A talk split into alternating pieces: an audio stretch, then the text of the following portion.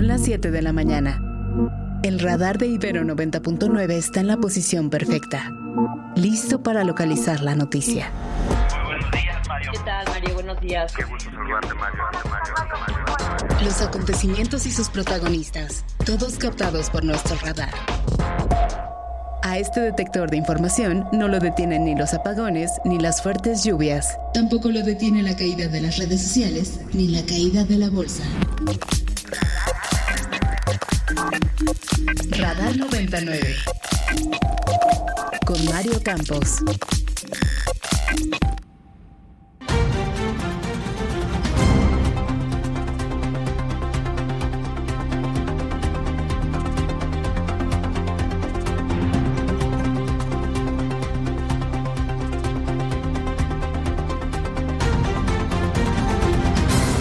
Continúa la Fiscalía de Guerrero sin dar mayor información sobre el enfrentamiento de ayer que dejó 17 personas muertas tras el enfrentamiento entre la familia michoacana y los llamados tlacos. La Secretaría de Seguridad Ciudadana, en voz su titular, Rosa Isela Rodríguez, reconoce que existen regiones del país donde la violencia y la inseguridad siguen siendo un reto para el Estado mexicano. El exdirector de Petróleos Mexicanos, Emilio Lozoya, dejó anoche el reclusorio norte al conseguir como parte de una apelación a un tribunal el cambio de la medida cautelar, ahora estará en prisión domiciliaria. Ayer se registró como candidata por Alianza PRI-PAN-PRD Xochil Gálvez, quien exige al presidente López Obrador sacar las manos del proceso electoral. La candidata de Morena, PT y Partido Verde, Claudia Sheinbaum, advierte que presentará una denuncia ante el INE por la guerra sucia desatada en su contra. En tanto, Jorge Álvarez Maínez agradece a Patricia Mercado su apoyo tras conocerse que la senadora dejó la vocería del partido Movimiento Ciudadano. Nuevamente, Estados Unidos vetó una solicitud en el Consejo de Seguridad de la ONU para ordenar el cese del fuego de inmediato en el territorio palestino.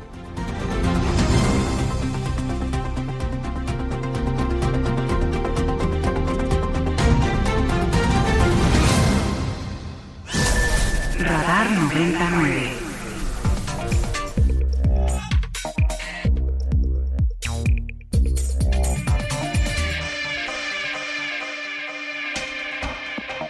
Buenos días, muy buenos días, bienvenidos a Radar 99.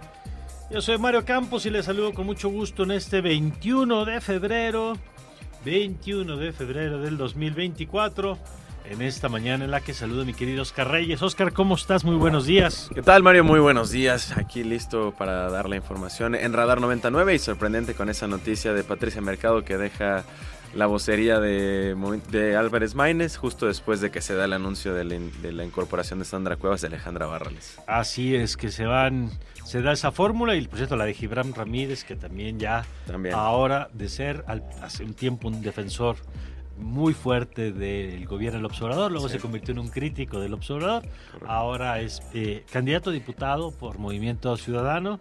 Y bueno, pues después de este anuncio se da esta salida y hoy vamos a estar platicando de eso. Vamos a platicar, eh, debo decir que buscamos a la senadora Patricia Mercado y nos dijeron que pues, con el comunicado que emitió esa es la postura pública que va a tener por ahora y bueno, pues entendemos y aquí lo recogemos así. Vamos a platicar también del otro evento político del registro de Xochitl Gálvez, así como le contamos el domingo, bueno, el lunes del registro, el domingo de Claudio Sheinbaum. Hoy vamos a platicar con Ivonne Melgar a propósito del registro de Xochitl Gálvez, en donde básicamente creo que el mensaje dominante es el que le dice al presidente del observador, saque las manos de la elección. Le dice hasta por respeto a su candidata, saque las manos de la elección. Y bueno, de eso tendremos información. Vamos a estar con Saúl López Noriega, vamos a platicar con el episcopado mexicano también, que eh, pues está con una serie de pronunciamientos, entre otros sobre la marcha del pasado domingo, del que hablaremos también con Pablo Sofía, y por supuesto inevitable pues preguntarle también sobre estos diálogos que están teniendo algunos obispos y sacerdotes con el crimen organizado eh, y que pues en algunos casos ha logrado disminuir la violencia y en otros ya vimos que no, como en el caso de Guerrero y estos 17 muertos de Antier. Pero bueno, de todo esto le estaremos contando a lo largo de esta mañana. Querida Sofía, ¿cómo estás? Sofía Ballesteros, muy buenos días. Buenos días, Mario. ¿Cómo estás? Bien, todo acá, bien en, la, en cabina, aunque mucho frío en la Universidad Iberoamericana, pero estoy contenta de estar una vez más con ustedes. Oye, ¿y dónde se pueden comunicar con nosotros nuestros amigos que nos están oyendo? Claro que sí, por favor, mándenos sus mensajes al WhatsApp en cabina 55 529 2599 o nos pueden encontrar en Twitter X como arroba ibero99fm con el hashtag radar99. A mí me pueden encontrar como arroba tu amiga Sofía, a Mario Campos como Arroba Mario Campos y a ti, Oscar. Como arroba Oscar-Reima. Muy bien, y así nos puede contactar a lo largo de esta mañana que estamos transmitiendo, ya escuchó usted, parte desde la Universidad Iberoamericana allá en Santa Fe y otra parte del equipo aquí estamos transmitiendo desde el Centro de Exploración y Pensamiento Crítico en Avenida Revolución, en el SEX que tiene la Universidad Iberoamericana, siempre con una oferta cultural muy interesante para todos aquellos que se quieran acercar a esta zona de la ciudad. Siete con siete minutos. Nos ponemos en manos de Oscar y de Sofía, que nos tienen los detalles de las noticias, que mire qué cosas importantes que mirar en esta mañana.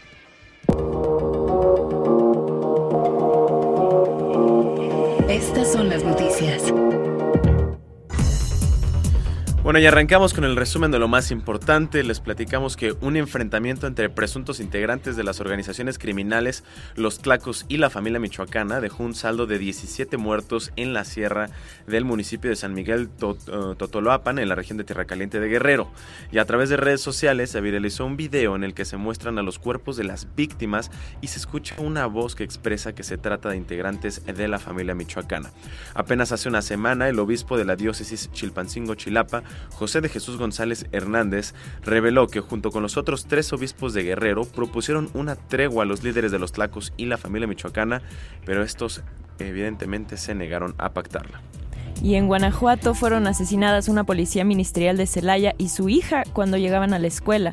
De acuerdo con la Fiscalía del Estado, la policía identificada como Teresa N fue alcanzada en su vehículo por personas armadas que dispararon directamente sobre el vehículo de la víctima cuando circulaba sobre la calle Parque Cimatario, donde tras escuchar los disparos, pues vecinos del lugar alertaron a las autoridades. Y tras reunirse con la Junta de Coordinación Política de la Cámara de Diputados, Rosa Isela Rodríguez Velázquez, quien es la secretaria de Seguridad y Protección Ciudadana, reconoció que hay 50 municipios que tienen problemas de inseguridad y que hay delitos que son un desafío para el Estado.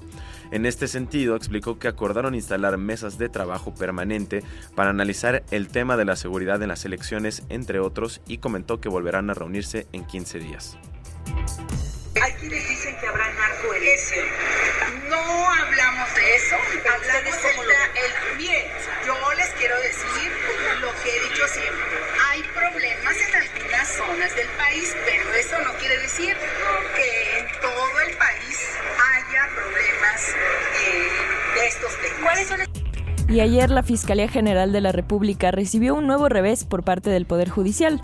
Un tribunal de apelación resolvió conceder el cambio de medida cautelar al exdirector de Pemex, Emilio Lozoya, quien ayer por la noche dejó el reclusorio norte tras confirmarse la prisión domiciliaria.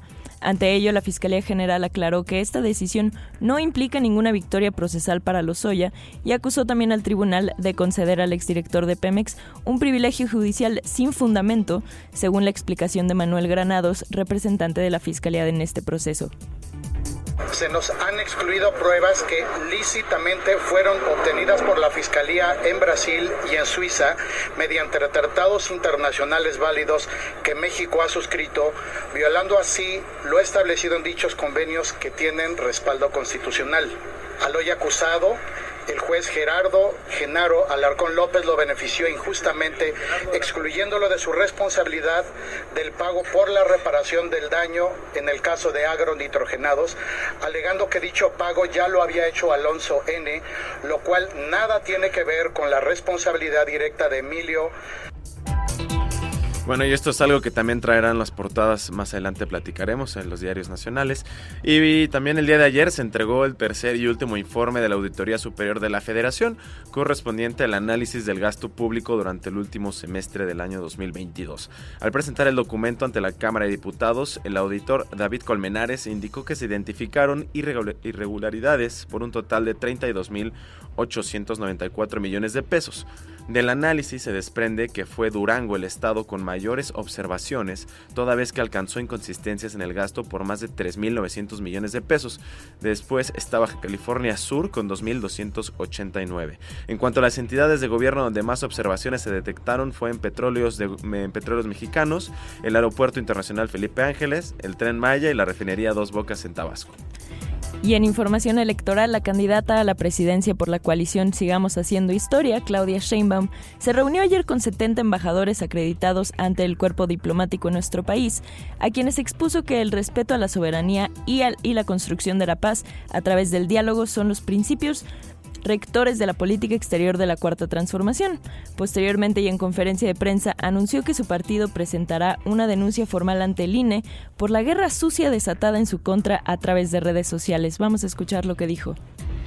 Entonces nosotros estamos haciendo una investigación para presentar una denuncia formal ante el Instituto Nacional Electoral y todo lo que esto requiera porque eh, nosotros queremos que la elección se desenvuelva en un clima positivo, de propuestas.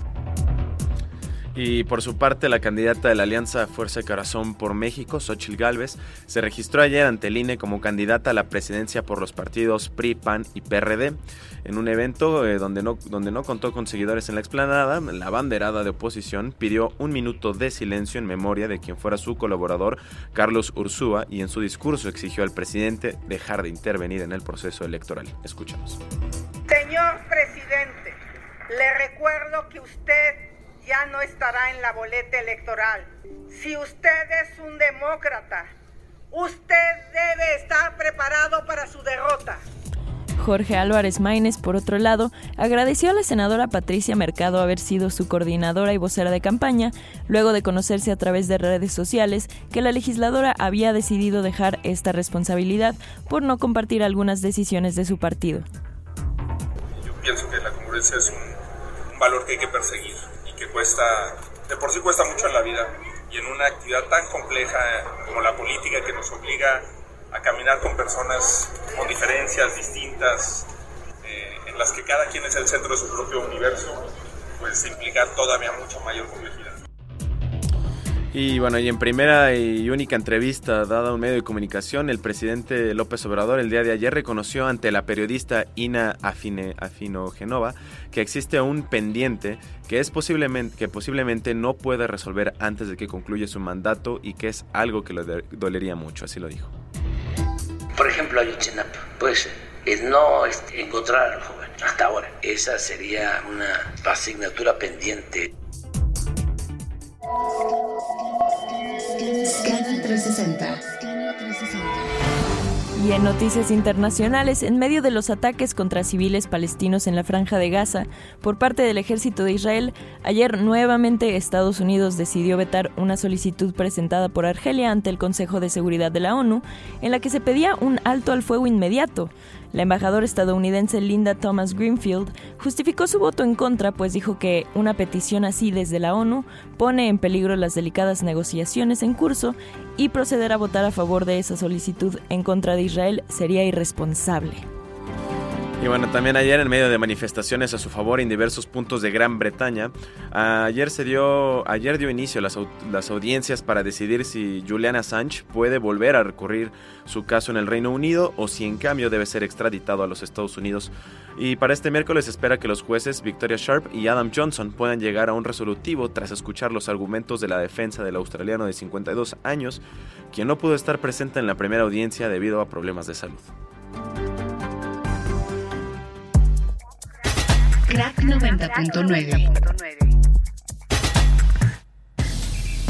Y ahora sí, vámonos al avance deportivo con Omar García, el crack de Ibero 99, para que nos platique qué va esta mañana, qué, está, qué nos comentará más al rato sobre el mundo de los deportes. ¿Cómo estás, Omar?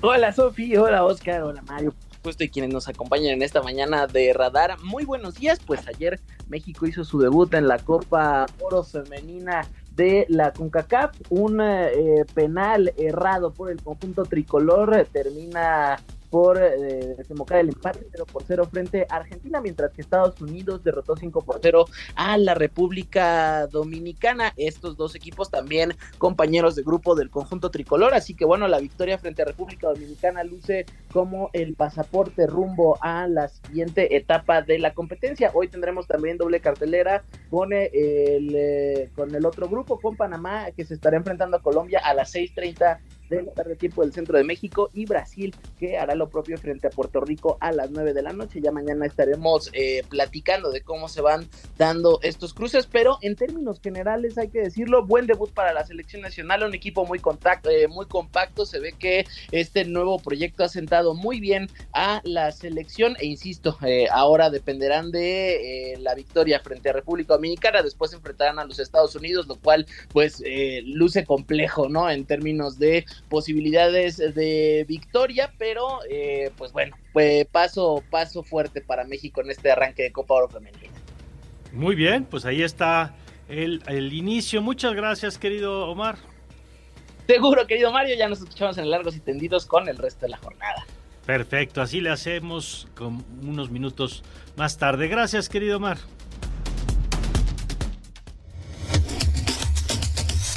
Radar 99. Radar 99.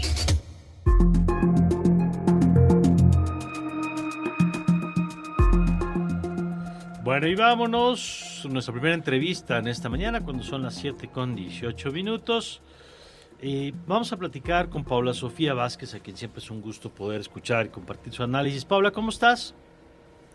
Hola Mario, bien, buen día a ti, a todo tu auditorio. Gracias por acompañarnos nuevamente y queríamos tocar base contigo sobre tu valoración de lo que pasó el domingo en estas eh, concentraciones en diversos puntos del país, sobre todo la más llamativa por el volumen, la Ciudad de México.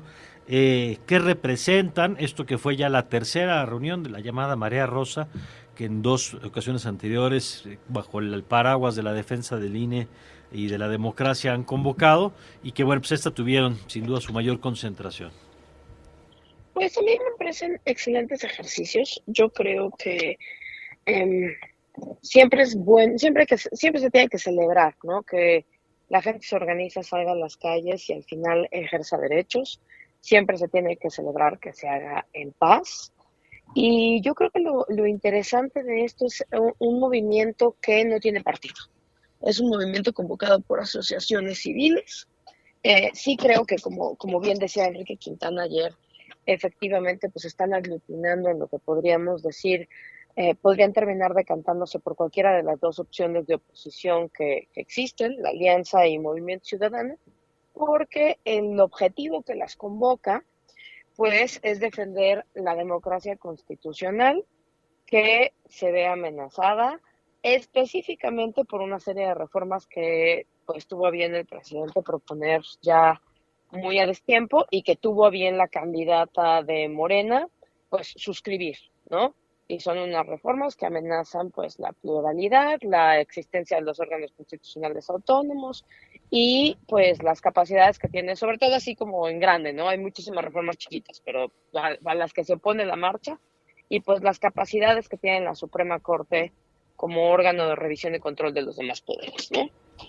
Entonces creo que, que ese es básicamente el, el, panorama y a mí me, parece, me pareció excelente la marcha, yo estuve ahí, me pareció muy bueno el discurso de Lorenzo, me pareció que se cuidó mucho que en el discurso no hubiera ningún tipo de, pues, eh, que fuera un ataque directo, ¿no? Sino más bien un, fue al final una marcha de muy de la teoría clásica de la democracia, ¿no?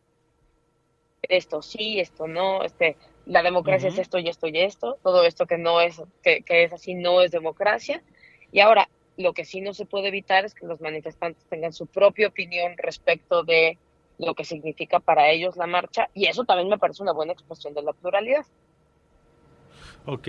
Ahora, esto que eh, se da, digamos, como dices, de manera eh, alrededor de una agenda, porque a mí me llamó la atención que esta movilización no fuera alrededor de un partido en específico, aunque evidentemente hay simpatías, que no fuera alrededor de una candidata aunque evidentemente creo que van a terminar teniendo una expresión ahí, pero digamos que no es Xochitl Galvez la que aglutina, sino es la agenda que este grupo de personas coincide que pues que está en riesgo y que le lleva a salir a la calle. Eh, pero tú ves eh, en esto, pues que pueda derivar, digamos, en un movimiento político eh, que, encabece esas banderas, porque ayer decía Ernesto Núñez que él siente que la agenda ciudadana está muy clara y articulada por un lado y que la de los partidos de oposición va por otro.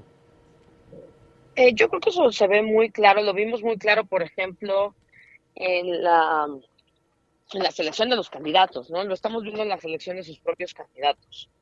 Yo creo que teniendo la oportunidad de articular una agenda ciudadana y teniendo la oportunidad de tener el respaldo de la hashtag María Rosa, yo creo que los partidos políticos no entienden ese mensaje, no entendieron ese mensaje.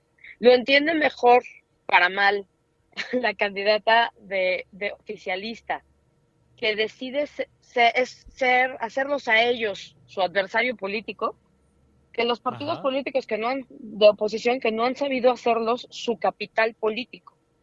Mm. Yo creo que al final sí, sí siento que van a suscribir esta agenda de nosotros no vamos a mover nada de estos pilares de la democracia constitucional, pero no están entendiendo el capital político que tienen ahí en términos de liderazgo, en términos de arrastre, en términos de si es impresionante que puedan lograr, aunque sean las 90 mil personas que, señala el gobierno, pero que puedan lograr eso con una convocatoria que no difundida en redes, que de la que no se no se acarreó, no se erogaron recursos, no se prometió nada y que eso genere más movilización de la que están generando esos partidos políticos. Yo sí creo, que coincido con Ernesto en que hay una desconexión, un desaprovechamiento de esta oportunidad, em, porque yo creo que los partidos políticos están muy confiados a que la marea rosa va a votar lo que sea que les mantenga la agenda. Y lo que sea que mm. les mantenga la agenda es la mera existencia de un contrapeso, aunque sean ellos con sus candidatos tan malos. De acuerdo, y que le apuestan a, eso.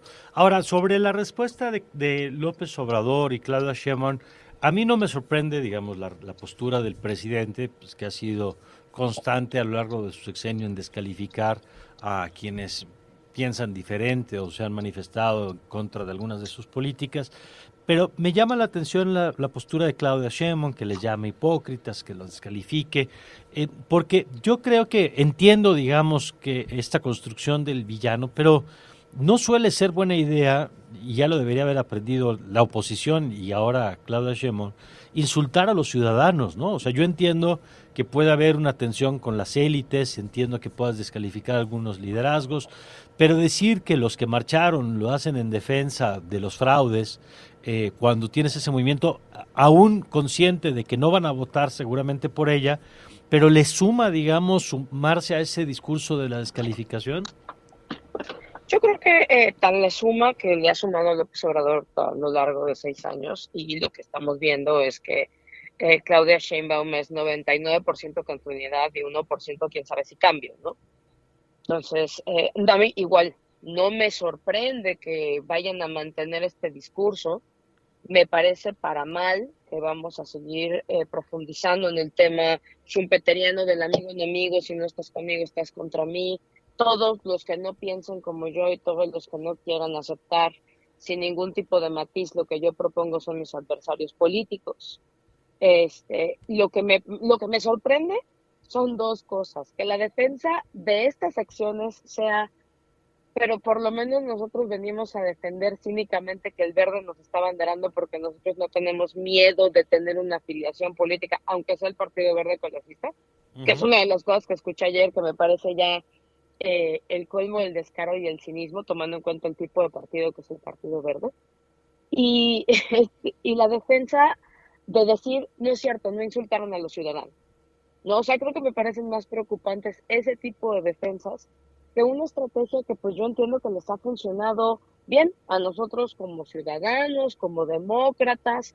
No nos gusta esa estrategia, consideramos que, bueno, yo por lo menos personalmente considero que a este país lo que le hace falta son estrategias de reconciliación no de polarización, pero creo que sí están sumados, eh, están, las, la campaña va a estar montada pues en los ejes incluso narrativos que, ya planteó López Obrador desde hace desde seis años, que son nos vamos a seguir peleando con estos ciudadanos que ya consideramos que son nuestros enemigos, a los que metemos a todos en una gran bolsa generalizadora y decir, todas estas personas que estuvieron en esta marcha, independientemente de su ideología, yo ayer ponía el ejemplo, yo fui convocada por el IETD, que es socialdemocracia, podríamos decir, izquierda socialdemocracia.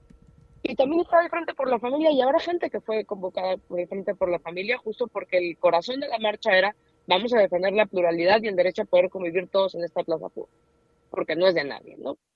Y, y del otro lado el discurso no es cierto, todos ustedes son iguales, son de oposición, son corruptos y son malvados. Bueno, nos pues hace bueno, a mí no. De acuerdo. Pues así están planteándose en este momento tanto los movimientos desde la sociedad civil, la respuesta de los actores o la no respuesta, como tú planteabas ahora, de la oposición, que coincido contigo en que dan por descontada que van a votar por ellos. Yo creo que en buena medida sí va a ser así, pero tienes razón en que es un error darlos por hecho y no hacer eh, mayor eh, labor o hacer más explícito la agenda, digamos, que recogen. Gracias, Paula, como siempre. Muchas gracias a ti, Mario. Que tengas excelente día. Muchas gracias. Gracias a Paula. Sofía Vázquez, analista política, autora, por cierto, de un libro muy interesante a propósito del Partido Verde, si usted lo quiere ver. Y vamos a platicar ahora, cuando son las 7.28, con el padre Jorge Atilano, el director ejecutivo del Diálogo por la Paz. Padre, ¿cómo está? Muy buen día. ¿Qué tal, Mario? Buenos días. Un saludo aquí a la audiencia. Aquí andamos en Jalisco en unas reuniones con jesuitas. Ah, muy bien, pues eh, le agradezco, padre, que nos tome esta llamada y queríamos tocar base con usted y, por las expresiones de los últimos días, eh, desde la, por ejemplo, desde la conferencia del episcopado y estos diálogos sobre las movilizaciones que se han dado en el país, esta de la que hablamos hace unos momentos aquí, el, lo que pasó el pasado domingo en múltiples puntos del país. ¿Cuál es su perspectiva de esa organización y esa movilización? Sí, yo creo que estas movilizaciones reflejan la preocupación que existe en la ciudadanía por conservar las libertades democráticas que hemos eh, logrado hasta el momento. Eh, llamó la atención bastante participación. Yo creo que es un buen ejercicio de la participación ciudadana y este deseo de fortalecer la vida institucional del país. Eh, eh, ¿En qué momento se ve este diálogo? ¿Cómo perciben ustedes lo que está pasando en el país? Evidentemente, pues una de las preocupaciones o de los temas naturales es el proceso electoral, pero no es el único. Quizá estamos viviendo un momento de, eh, en el que el tema, particularmente de la seguridad, está pues en el centro de la conversación, padre. Sí, yo creo que lo que estamos viendo en diferentes lugares del país es preocupante. los asesinatos que se están dando, y que todavía no empieza la, la contienda electoral y los eh, funcionarios y los candidatos que han sido asesinados bastante. Estamos preocupados qué va a pasar en estos meses. Y sí, eh, creo que en ese sentido la iglesia se ve eh, pues, preocupada por esta situación y por eso impulsó este proceso que le llamamos el diálogo nacional por la paz. ¿En qué va ese diálogo, padre? Eh, se lo pregunto porque además usted ha visto las noticias de las últimas semanas donde eh, se ha puesto el foco en especial en estas mediaciones que han tenido algunos integrantes de la Iglesia Católica, particularmente en el estado de Guerrero. Aquí hemos platicado con el obispo, el obispo mérito de, Chilpancingo. Hace unos días reportábamos lo que ha ocurrido también en el estado de México. Eh, ¿Cómo ven, cómo ve usted esos diálogos? Eh, y esas mediaciones que está teniendo?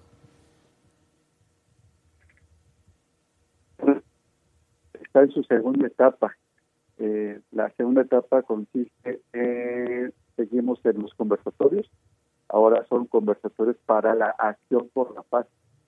Estamos promoviendo los foros, ahora son foros hacia una agenda local de paz, foros desde la universidad y los conversatorios desde las iglesias, eh, los barrios, líderes vecinales. Y la tercera eh, actividad son un evento que le llamamos el Compromiso Nacional por la Paz, que son encuentros con candidatos, sea presidente municipal, sea a gobernador, sea presidencia de la República, para presentar un documento que le han llamado Estrategias de Política Pública para la Paz. Es como va el Diálogo Nacional por la Paz, segunda etapa. Y ya estos diálogos que se van teniendo, pues como iglesia ha sido apostarle al, al diálogo para construir la paz. Y para mí, estos encuentros que ahora los obispos, los sacerdotes han mencionado, pues hablan de, de la gravedad en la que estamos y la dificultad que ha tenido el gobierno para poder atender las situaciones de violencia. Nosotros hemos investigado. Hay, hay tres formas de construir la paz. Una, porque la ciudadanía se organiza y hace una reforma de sus instituciones, de sus autoridades. Caso Cherán, caso Tantícaro, caso la zona metropolitana de Monterrey. Pero hay otras donde llega un buen director de policía y hace todo un cambio con el respaldo de su presidente principal. Caso Nezahualcóyotl o caso eh, Chihuahua. Pero hay otros casos donde la paz se ha logrado porque hay acuerdos entre estos grupos. Eh, y ahí tenemos varios casos, ¿verdad? No los menciono. Pero hay varios casos del país donde es como se ha construido la paz. Entonces, eh, que la iglesia pueda facilitar o pueda mediar estos acuerdos, por un lado, me parece que representa la crisis en la que estamos, ¿verdad? Y que la, iglesia tenga que hacer este proceso.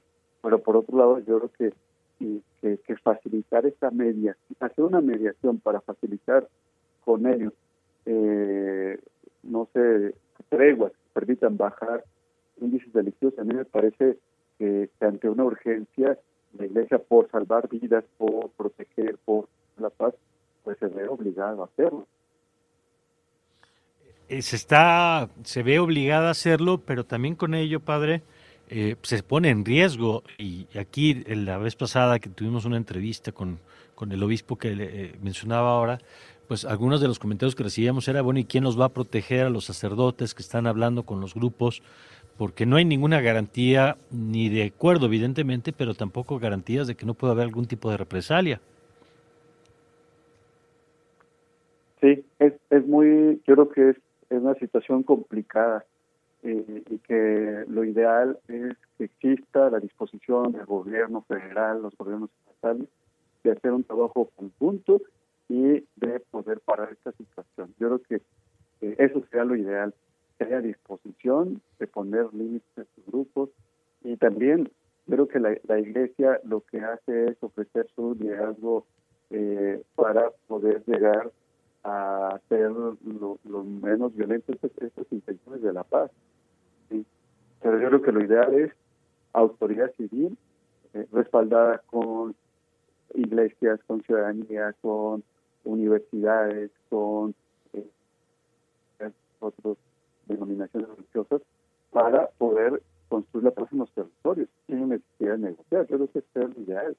Y, y, hacia allá tenemos que caminar, y es lo que pedimos al gobierno, disposición para dialogar y para trabajar juntos. Nos decía hace rato, eh, padre, que ahí están en la segunda etapa. ¿Cuándo termina esta segunda etapa de diálogo con actores y, y, y cuál esperan que sea el resultado de esa etapa? Estamos preparando eh, a personas, preparando ciudadanías e instituciones. Eh, ahora van capacitados 600 personas en conversadores para la acción por la paz. Eh, se están los diálogos con las universidades locales para los nuevos foros y se están preparando los encuentros. entonces, estamos muy esperanzados. Vamos encontrando deseos de participar. Eso nos da mucho gusto hay deseos de colaborar, de, decir qué puedo hacer por la paz de mi país, qué puedo hacer desde mi escuela, desde la familia, desde la universidad. He encontrado muchos jóvenes dispuestos a colaborar. Eso, eso nos da esperanza en un país donde la violencia se está haciendo cotidiana y cada vez encontramos escenas que son más preocupantes sobre lo que estamos viviendo en el territorio mexicano. Bueno, pues yo le agradezco estos minutos y le pido que mantengamos la comunicación. Gracias, Mario.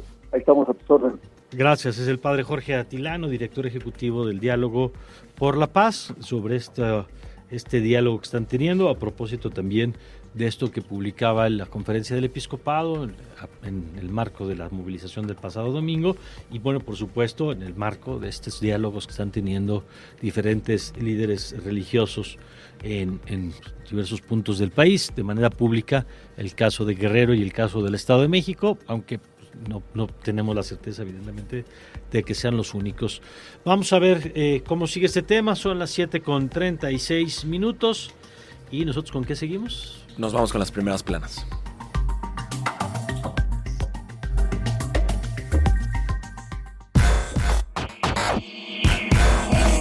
Primeras planas. Y encabezados. Reforma. Y ya arrancamos con el periódico Reforma. Esta mañana traen su primera plana en su encabezado que acaba el show de la Fiscalía General de la República. Libera juez a Emilio Lozoya. Reclama a la Fiscalía privilegios injustos y mandan a su casa al exdirector de Pemex mientras seguirá su proceso de lavado y cohecho. Este, este caso bastante interesante de que estar platicando más adelante y también como ya mencionábamos hace unos minutos en el resumen, se dice el periódico La Reforma que se desgaja la naranja con la salida de Patricia Mercado de la vocería de Álvarez Maínez. El Universal. Violencia no cesa es lo que nos informa el Universal. Ahora los tlacos y la familia protagonizan masacre. El saldo fue de 17 muertos. La guerra entre estos dos grupos del crimen organizado empezó dos años atrás y extiende su ola de terror por territorio guerrerense. Y aquí nos muestra una imagen, una captura de los videos que están en redes sociales con los cuerpos, eh, imágenes bastante devastadoras. Así que pues con cautela estar viendo este periódico. La jornada. Y el periódico La Jornada trae una imagen, pero fue del día de ayer, donde se aprecia eh, pues la nube de humo que lanzó el Popocatépetl el día de ayer con una marola de 1500 metros de altura y dice el periódico La Jornada en su encabezado que el presidente López Obrador dice que de tres sexenios atrás son las raíces del narco en Guerrero, fortaleció su presencia en comunidades y creó base social y también se incrustó en el Estado por la vía de los partidos. Milenio. Cárteles y violencia criminal acechan 40 distritos electorales. Un análisis de Milenio basado en datos del INE arroja que en 10 estados hay 8.4 millones de votantes atrapados en medio de las luchas territoriales. Excelsior. Advierten cuatro riesgos para las elecciones. 50 organizaciones presentan informe. La crisis interna en los árbitros electorales, simulaciones de precampañas, violencia política y partidos dispuestos a violar la ley son focos rojos en el actual proceso. El financiero. Y el financiero nos dice que amenaza al nearshoring en México un posible triunfo de, de, Trump en Estados Unidos. Pondrá principal atención a las empresas chinas que se instalen al sur. El economista. Recibirá la Secretaría de Defensa Nacional 5 mil millones de pesos para remorzar 2.381 kilómetros de carreteras. Los recursos son independientes de los 11 mil millones de pesos retenidos por la Secretaría de Hacienda y la Secretaría de Comunicaciones y Transportes para mantenimiento de carreteras federales. El Sol de México. Como ya informaba el Reforma, el Sol de México también comenta que Emilio Lozoya se va a su casa tras haberle sido concedida la prisión domiciliaria. El exdirector de Pemex, acusado de corrupción en el caso de Odebrecht, salió del reclusorio norte y la Fiscalía General de la, eh, de la República presentará un recurso de revisión. Prensa Internacional. En el caso del New York Times nos habla de que Estados Unidos defiende las políticas de Israel hacia los palestinos. En el Tribunal Superior de la ONU, un funcionario estadounidense argumentó que los llamamientos para que Israel se retire de los territorios palestinos ocupados ignoraban las necesidades reales de, de seguridad. Y la versión internacional del país nos comenta que los abogados de Estados Unidos defienden la legalidad de su persecución contra Julian Assange. Los representantes jurídicos de Washington argumentan a favor de la extradición del cofundador de Wikileaks en la segunda jornada de la vista judicial que se celebra en Londres.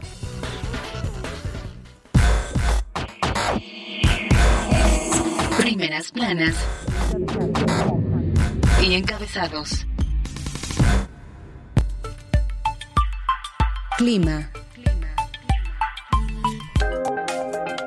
Muy buenos días amigos de Radar 90.9. Les informo que tendremos Una mañana con ambiente frío muy frío, en zonas altas que rodean la región, en el transcurso del día cielo despejado, por la tarde el ambiente será cálido y fresco frío por la noche, sin lluvia en la Ciudad de México y el Estado de México. Viento con rechas de hasta 30 km por hora, temperatura mínima para la Ciudad de México de 6 a 8 grados y máxima de 25 a 27 grados, y para Toluca, Estado de México, temperatura mínima de 0 a 2 grados y máxima de 23 a 25 grados. Este es mi reporte, lo saluda Nayeli Loza.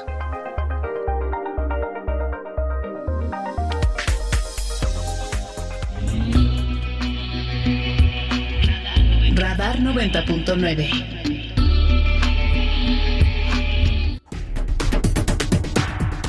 está garantizado el servicio de agua potable para los habitantes de la Ciudad de México. No hay eh, ninguna situación de emergencia. Los que tienen una situación de emergencia son los de la oposición conservadora. Ellos traen una emergencia porque va avanzando el tiempo, va avanzando el tiempo y no es que no les caiga agua, es que no les caen votos. Y ese es un problema que traen. ¿Dónde habré oído eso de la oposición conservadora? ¿Dónde?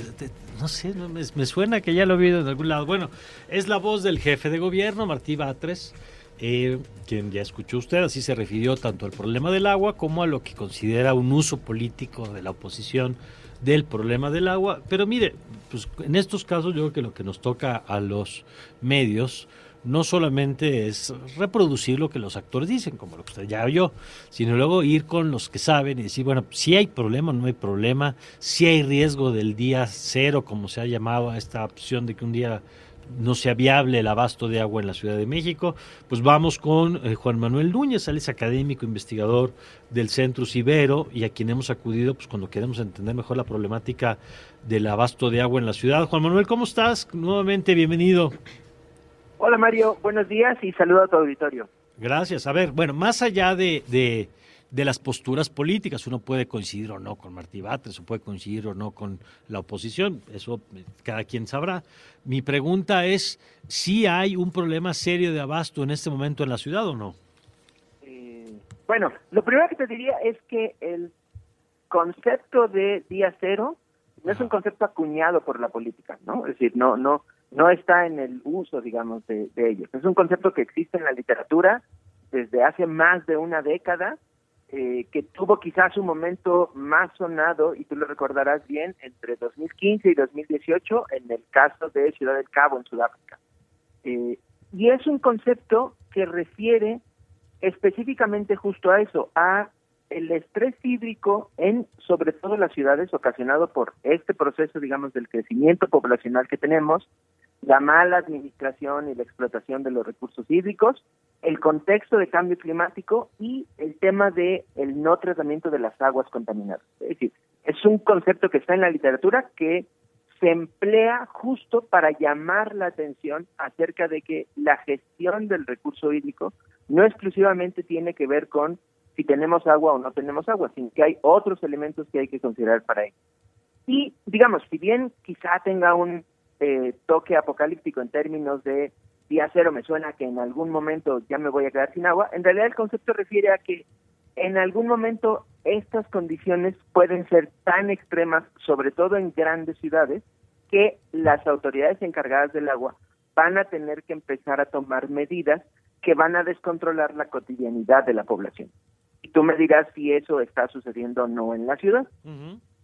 ¿No? Entonces, digamos, creo que eso es lo primero que tendríamos que plantear. A mí me preocupa un poco escuchar a las palabras del jefe de gobierno diciendo que no hay un problema de desabasto y no nos ofrece ningún dato, ¿no? Es decir, mm. no dice tenemos un plan, no, no, es decir, porque lo que no podemos negar es lo que la propia autoridad, por otro lado, dice a nivel federal, de cómo estas presas, ¿no? Esencialmente las tres principales que están asociadas al sistema Cutzamala, ¿no? Tienen un porcentaje de almacenamiento mucho menor de lo que históricamente habían tenido. Mm. No se trata de si va a ocurrir en mayo, en junio, en 2027, ¿no? El tema es que tenemos que estar preparados para cuando eso suceda. Y el tema que estamos viendo ahora es que probablemente estamos viendo los primeros avisos de que eso esencialmente va a suceder y que las autoridades van a tener que tomar medidas en el asunto. Por otro lado, creo que ya lo están haciendo, porque hemos oído al presidente decir que se están explorando la perforación de nuevos pozos, ¿no? Es decir, pero eso, digamos, es justo lo que tendríamos que estar discutiendo, no un asunto de si eh, es un concepto utilizado por X o Y partido o por X o Y fracción, ¿no? Es decir, tendríamos que más bien estar trabajando sobre tener un plan, ¿no? Es decir, el, el, análogo otra vez sería, bueno, si no tenemos un programa que nos permita ordenar territorialmente la ciudad, pues mucho menos seguramente ni siquiera está planteado, ¿no? Un plan a futuro para la ciudad en términos de su viabilidad hídrica. Eso es lo que debió de haber dicho. Y eso, en tu opinión, no existe no solo ahora, sino en sexenios anteriores, digamos, eh, en la comunidad especializada en estos temas, hay claridad sobre cuál es el plan, que además yo me imagino que estas cosas pues, se tienen que hacer con perspectiva de largo plazo, desde, desde por las demandas que existen hasta por la infraestructura y el tiempo que... Porque supongo que no es nada más tan fácil como hacer un pozo y entonces ya resolvemos la necesidad de agua de, de la ciudad, ¿no? Correcto, sí. Yo, mira, te diría que básicamente tenemos poco más de 30 años, ¿no? Sin tener claridad de por dónde vamos en términos del recurso hídrico. Y eso tiene que ver esencialmente con la Ley Nacional de Aguas. La Ley Nacional de Aguas es del 92, es una ley, digamos, todo el mundo más o menos ubicamos, bueno, quizá nuestros radioescuchas más jóvenes no, porque no habían nacido, pero digamos el 92 es un momento importante para este país porque hay un montón de otras reformas que lo podemos decir incluso que tienen el sentido privatizador de varios de varios recursos y el agua está más o menos en ese mismo sentido, ¿no? Sí, de ahí viene un tema de estas concesiones que pueden ser renovadas no solo los primeros 30 años, sino los siguientes 30 años, ¿no? Viene un uso, digamos, no muy claro en términos de cómo se gestiona el agua, en términos de, ya lo habíamos hablado la vez pasada, cómo se mide, cómo se monitorea, cómo se evalúa, cómo se toman decisiones, cómo se sanciona, ¿no? Toda esta parte de lo que tiene que ver con el diseño y la implementación que viene desde la ley, jamás, digamos, ha logrado instrumentar, y mucho menos ahora cuando en realidad el supuesto de ese esquema de vigilancia, ¿no? Pues estaba, digamos, esencialmente centrado en todo este aparato de la función pública, ¿no? Es decir, en un montón de funcionarios, ¿no? Que iban a ser encargados. Ya vimos que en los últimos sexenios los porcentajes, digamos, de cuánto presupuesto le asignamos a estas secretarías importantes han venido disminuyendo. Entonces, ¿con qué instrumentos, con qué personas vas a, digamos, monitorear todo lo que la ley dice, no se puede. Y la otra es que, en efecto, esa ley del 92 tampoco tiene el contexto de cambio climático global. No, hay ningún párrafo que diga ni eso, ni tampoco hay un párrafo que diga sobre el tema del derecho al agua. El tema del derecho al agua se incorporó años después y no se ha logrado a partir de ese momento ponerse de acuerdo para tener una nueva ley que permita tener un marco regulatorio de cómo vamos a gestionar el agua. Entonces, si no tienes el marco regulatorio adecuado para poder gestionar el líquido, pues ni siquiera puedes tener los elementos hacia abajo en términos de, bueno, necesitas una ley secundaria, pero luego un reglamento, pero luego planes, ¿no? todo lo demás hacia abajo no existe. Y lo que existe, pues en todo caso está anclado a un modelo de gestión del agua que ya está muy caduco y que no es lo que necesitamos ahora en este presente. Juan, buenos días. Eh, perdón, eh, sí, Juan, buenos días. Te saluda Oscar Reyes. Eh, retomo lo que habías dicho sobre el concepto del día cero, que es, se refiere a que estas condiciones pueden ser tan extremas que pueden llegar a descontrolar la cotidianidad, cotidianidad en la ciudad.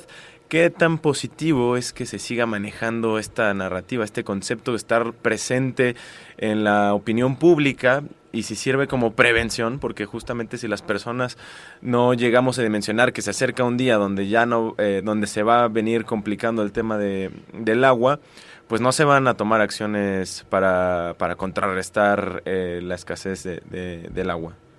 Hola Oscar, eh, tú lo has dicho bien, el propósito fundamental de este concepto tiene que ver con llamar la atención, con poner alerta a la sociedad y a las autoridades, esencialmente, ¿no? Es decir, para eso está creado este concepto. Por eso es que tiene este, yo le decía eh, hace rato a, Mari, tiene este como dejo, digamos, de dejo apocalíptico, sí, Sí, sí, claro.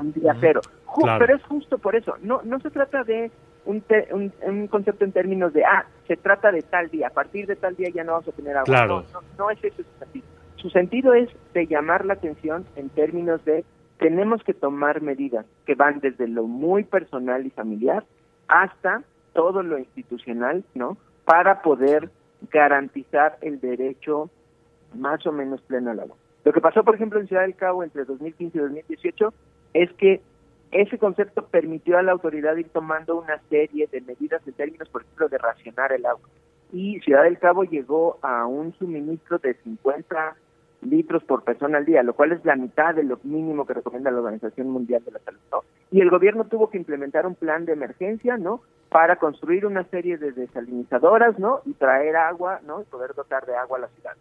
Y tuvieron la muy buenísima suerte, ¿no? Que de repente hubo un cambio, digamos, en patrones eh, globales climáticos y, y les empezó a llover un poco más y más o menos van ahí medio recuperando los niveles más o menos medios, ¿no? Con los cuales pueden darle viabilidad de agua a la ciudad y recuperar un poco la normalidad que tenían previo.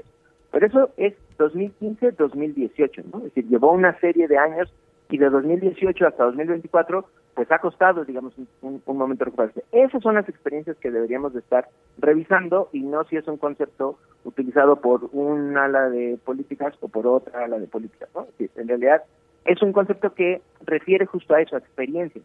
Hay una experiencia previa también en, en, en, el sur de California, una zona también, digamos, asolada por la sequía, ¿no? Entonces, hay varios ejemplos de dónde aprender lecciones acerca de cómo manejar el concepto del día cero. Y yo creo que en la medida en la que esté presente y nos sirva para hacer presión a las autoridades, creo que eh, el concepto está cumpliendo, digamos, un poco la función o el Pues propósito con el que incluso fue puesto sobre la mesa. De acuerdo, y tendríamos que estarlo discutiendo. A mí me preocupa que si salimos de esta crisis en lo inmediato, digamos, ya dejemos otra vez de discutirlo, como siempre. Es un porque, tema importante. ¿no? Este, pero bueno, aquí le seguiremos por lo pronto. Yo te agradezco, como siempre, la oportunidad de platicar, Juan Manuel, y, y, y retomamos pronto, si nos lo permites. Con mucho gusto. Gracias, es Juan Manuel Núñez, el doctor Juan Manuel Núñez es académico, investigador del Centro Ibero. Y bueno, pues ahí está el tema, ¿no? Muy claro esto que nos dice. A ver, el día cero no es que un día ya va, todas las llaves de la ciudad van a abrirse y no hay agua. No es eso. Es una señal, como el reloj apocalíptico este de cuántos segundos le quedan para que el mundo se acabe. Pues igual, ¿no? Correcto. Nadie está pensando que, eh, o, por lo menos en principio, esperemos que no sea así. Bueno, 7 con 57. Radar 99.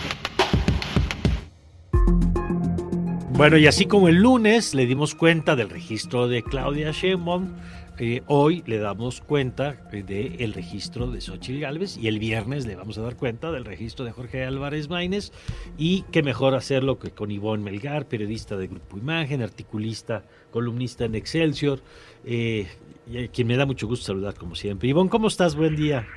Muy buen día, Mario. Me da mucho gusto estar con ustedes nuevamente. Gracias, Ivonne. Oye, pues a ver qué análisis haces de lo que pasó ayer, un evento distinto en el sentido de que no llevaron, eh, no fue mini meeting, ¿no? Como el que armó Claudia Sheinbaum, que creo que se inscribía en la lógica de la marcha del domingo. Eh, y aquí el foco, pues, queda más sobre la candidata y sobre su discurso, ¿no? Así es, creo que hay que recordar también que el meeting fuera del INE eh, era una pauta del presidente López Obrador, ¿eh? lo recuerdo siempre, se registraba e inmediatamente el meeting es lo mismo que ahora sucedió con Sheinbaum. Y yo diría, eh, interesante que llega en bicicleta, me imagino uh -huh. que ha tenido ahí revisado o estudiado la precandidata opositora que es un recurso que le funciona, que engancha, llega en bicicleta. Alguien decía que es como el suru de López Obrador, ¿no? Exactamente, exactamente. Llega un tramo de 12 minutos acompañada de algunos. Dos, bueno, recuerda a Carlos Ursúa, pide un minuto de silencio, creo que eso es relevante en términos de simbolismo de que la iba a acompañar y hace el subrayado de que fue un hombre que formó parte del gobierno actual, pero que ante su necesidad de congruencia señala los errores y le dice no al presidente y se sale. Después capitaliza la marcha con la figura de la escalera que se quiere ahora destruir para llegar a al poder, ¿no? Que es la que utiliza Lorenzo Córdoba el domingo en su mensaje en la concentración del Zócalo. Creo que eso es importante para luego, o sea, le está diciendo a Tadei a los consejeros que asume esa marcha de alguna manera, se deja arropar por ese mensaje de defensa de las instituciones de la democracia constitucional que se ha creado en los últimos 30 años y le reclama, le exige, le plantea tanto al Instituto Nacional Electoral como a los magistrados del Tribunal Electoral la necesidad de que garanticen que se cumplan esas reglas y creo que ahí el mensaje más fuerte es la exigencia de que el presidente de la República saque las manos de las elecciones. Me llamó la atención que eh, subraya eh, cuestionamientos al presidente, pero también a la candidata Chainbaum, eh, pues criticando la posición que tuvo frente a los que se manifestaron el domingo, eh, señalando que había una contradicción entre asumir la encíclica del Papa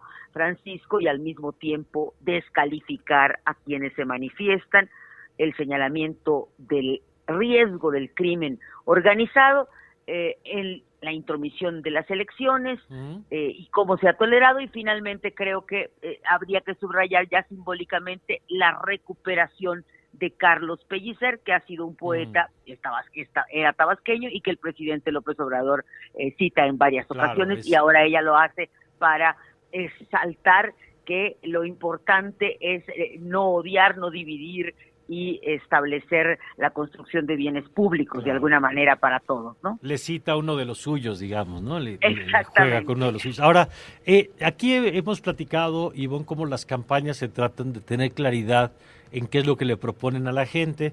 Aquí hemos dicho que en el caso de Morena está muy claro lo que proponen, que es la continuidad del proyecto López Obradorista, incluso yo diría con esteroides, con este tema de las reformas, ¿no? Como la continuidad, la segunda etapa, el segundo piso, la llamada. Eh, en el caso de Movimiento Ciudadano, con todas las broncas que traen, pero creo que tienen el discurso de la nueva política y van a tratar de jugar con ese contraste.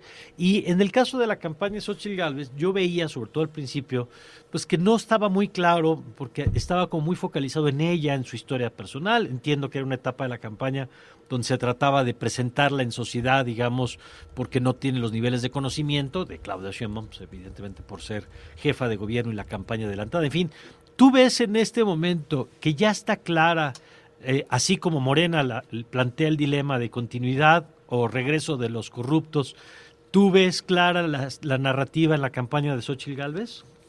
No, creo que todavía estamos en esta etapa donde le toca decir soy la candidata de los ciudadanos. Creo que eso le ha funcionado, no es gratuito, si ustedes se fijan que los voceros, incluido de Claudia Sheinbaum, incluido Arturo Saldívar y los más importantes que tiene la candidata eh, morenista, empiezan ayer a llamarla la candidata del PRI, a Xochitl Gálvez. Es decir, creo que todavía está en la etapa ella de capitalizar este este enojo, esta, esta inconformidad de los ciudadanos bajo un diagnóstico que yo creo que lo tiene muy claro y que es ahí donde le ha costado dar el salto a construir una narrativa que sea suya y no de los partidos. Eh, yo creo que Galvez sabe que la oposición no está en los partidos, en unos partidos muy endebles, muy cuestionables, que se doblan a la primer provocación, que tienen mucha cola, muchos cadáveres en el closet. Ella sabe que la oposición está en los ciudadanos y por lo tanto tiene que ciudadanizar un discurso que ha encontrado, eso sí, los focos que debe atender y lo que un poquito ha fraseado el PAN como las necesidades de la gente, no los caprichos del presidente, que serían obviamente seguridad, salud y educación. Creo que eso lo tienen muy claro, ¿no? Salud, eh, eh, eh, seguridad primero, salud, eh, eh, salud, educación, es decir, los bienes que estarían superando la pobreza de manera profunda y no solo con las transferencias. Un tercer punto serían las el despilfarro del dinero que impidió atender agua y mejorías sustanciales y por supuesto que estaría combinado en la corrupción. Creo que tienen bien detectado lo que molesta y lo que pueden capitalizar, pero no han terminado de construir una narrativa en torno a ello. Claro, y yo agregaría un tema ahí, Ivonne, que es el de, el de narcopresidente que se corea en la marcha, más allá de la, del sustento que pueda tener en la evidencia, lo que es Claro. llamativo es cómo ha ido permeado, digamos, y que no está, Eh, eh, ¿no? Ahí, y, y, y oye, hay un último punto, Iván, porque sabemos además que tienes otro, otro- otros compromisos, pero nada más, eh, me llama la atención que un poco la construcción del presidente del observador como némesis, eh, más que Claudia Sheinbaum, que el propio presidente, pues creo que hace una especie de desplazamiento de sus candidatas, ¿no? De la Ciudad de México, incluso ayer pegándole al PAN, eh, vemos más al presidente obviamente que a Clara Brugada. Yo entiendo que no están las campañas todavía, pero Sí. vemos más al presidente que a Claudia Sheinbaum. ¿Cómo ves eso y cómo, cómo le sirve a, a Xochitl Gálvez? Porque hay que recordar que sin el presidente, pues, Xochitl Gálvez no habría construido tampoco su candidatura, ¿no? es es una contradicción y una tensión que va a estar permanente. Su campaña va a estar eh, eh, pensada por dos eh, dilemas. Es qué tanto es partido y qué tanto es ciudadana Ujú. y dónde ni- eh, usa los partidos, dónde es un logo más chiquititos y encima el logo gra- el rosa grande, no sabemos y porque además no ha sido una mujer de partido, le cuesta la disciplina partidista, ¿no? Entonces también eh, es un dilema en varios sentidos y el otro es si se sigue confrontando con el presidente o solo con lo que él representa a través de Claudia. En particular debe tener, yo infiero, porque yo conozco a los el discurso priista y las precauciones priistas, los priistas nunca mencionan al presidente como tal, si te fijas. Mm. Ellos dicen Morena es una tragedia para México, porque habían estudiado que pegarle al presidente era estar como pegándole a, esa narrativa de primero los pobres, ir contra la corrupción, la desigualdad. Entonces, eh, yo creo que sí, es una gran interrogante. Si hasta ahorita en la intercampaña le funcionó enfrentar tanto al presidente como a Sheinbaum, le seguirá funcionando en la campaña, es una pregunta. Y que lo deben tener todos. MC habla de la nueva política, pero en realidad van por el voto macho. Eso lo Mm. sabemos porque quienes han escuchado el cuarto de lo que pasa en el cuarto de guerra saben que van por eso. Por eso renunció a la vocería ayer Patricia Mercado. ¿no? Entonces hay una cosa que se dice y hay otra cosa que se hace. Bueno, muy interesantes estas, estas tensiones que, que registras, Ivonne. Las vamos a, a tomar en cuenta para todo lo que venga en términos del análisis de los discursos, ¿no? La tensión entre el movimiento y los partidos, la tensión frente al presidente, eh, la persona, la figura del presidente, el observador, o Morena y el gobierno. Gracias, Ivonne. Ha sido un gusto como siempre, Mario. Saludos a todos en la mesa. y Muchas a quienes gracias. Nos escuchan.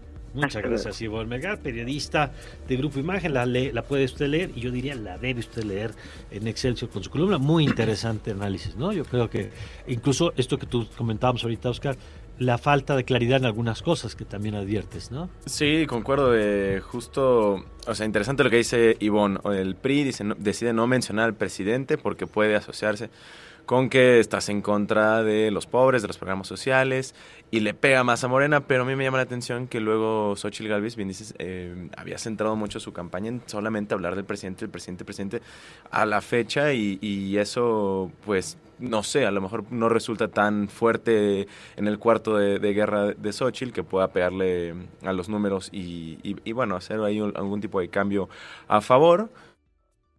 Que ver, bien dices, en la. Bien, se menciona que en la campaña podría ser un cambio de estrategia, como tomando la mano también a los Sí. ciudadanos. Mira, y es interesante eso porque eh, en, en las, en, los, en los cuartos de guerra eh, la descripción muchas veces es, a ver, lo que estamos haciendo, lo seguimos haciendo hasta que funcione, lo que estamos haciendo no está funcionando y cambiamos, y hay veces que un cambio a tiempo puede ser muy bueno, hay veces que ya encontraste y hay que seguirle, Eh, pero esa decisión de cambiamos o le seguimos no es tan obvia como parece, y lo que sí está claro es que cambiar el mensaje ya que está la campaña en marcha, es, puede ser muy costoso. ¿no? Claro. Le pasó a Ricardo Anaya, lo cambió varias veces, le pasó a Josefina Vázquez Mota, eh, eh, pero vamos a ver qué pasa. Lo que sí creo es que a partir de el primero de marzo pues entramos en una etapa diferente y ya los márgenes para la duda, digamos, se reducen en todos lados, ¿no? Creo que lo que definan tendrán que apegarse a eso y vamos a ver cómo se van moviendo.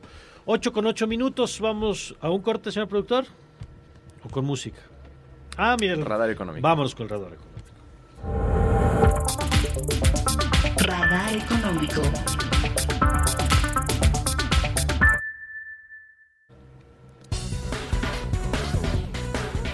Y rápidamente en el radar económico les platicamos que los retiros por desempleo de las administraciones de fondos para el retiro, las AFORES, alcanzaron en enero pasado un máximo histórico para un primer mes del año, luego de que el mercado laboral y la economía mexicana se desaceleraron a finales del año pasado. Los trabajadores retiraron un total de 2.555 millones de pesos durante el primer mes del año 2024, un aumento del 36.87% respecto a enero del año pasado, según los datos de la Comisión Nacional del Sistema de Ahorro para el Retiro. Y el dato final del Producto Interno Bruto del 2023, que divulgará el INEGI mañana jueves, arrojará un crecimiento de 3.3% al incorporar el desempeño de la economía en el mes de diciembre. Esta es la previsión que tiene el equipo de análisis económico de Barclays. Si bien la estimación del INEGI divulgada el 30 de enero apuntó hacia un avance anual de 3.1%, los expertos de Barclays subrayan que en aquella proyección el instituto no contaba con los datos del sector servicios del último mes del año y tampoco tenía el ajuste estacional. Y el desfalco millonario al interior de Segalmex continuó durante el 2022, año en que la Auditoría Superior de la Federación identificó un posible daño al erario por más de 177 millones de pesos en la compra y pagos de diversos servicios realizados por este órgano descentralizado de la Secretaría de Agricultura. Y este monto se suma a los más de 15 mil millones de pesos que la auditoría ha observado año con año desde que seguridad, desde que Segalmex fue creada en 2019 y la Reserva Federal recortará la tasa de interés de los fondos federales en junio, según una ligera mayoría de economistas encuestados por Reuters, quienes agregaron que el mayor riesgo es que el primer recorte se produzca más tarde de lo, previsto antes. Las encuestas de Reuters desde septiembre han pronosticado constantemente que el primer recorte de réditos se producirá a mediados de año.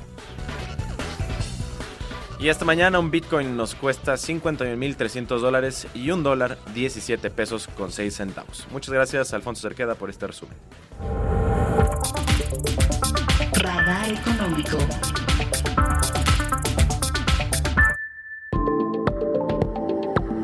Radar de alto alcance. Por Ibero 90.9.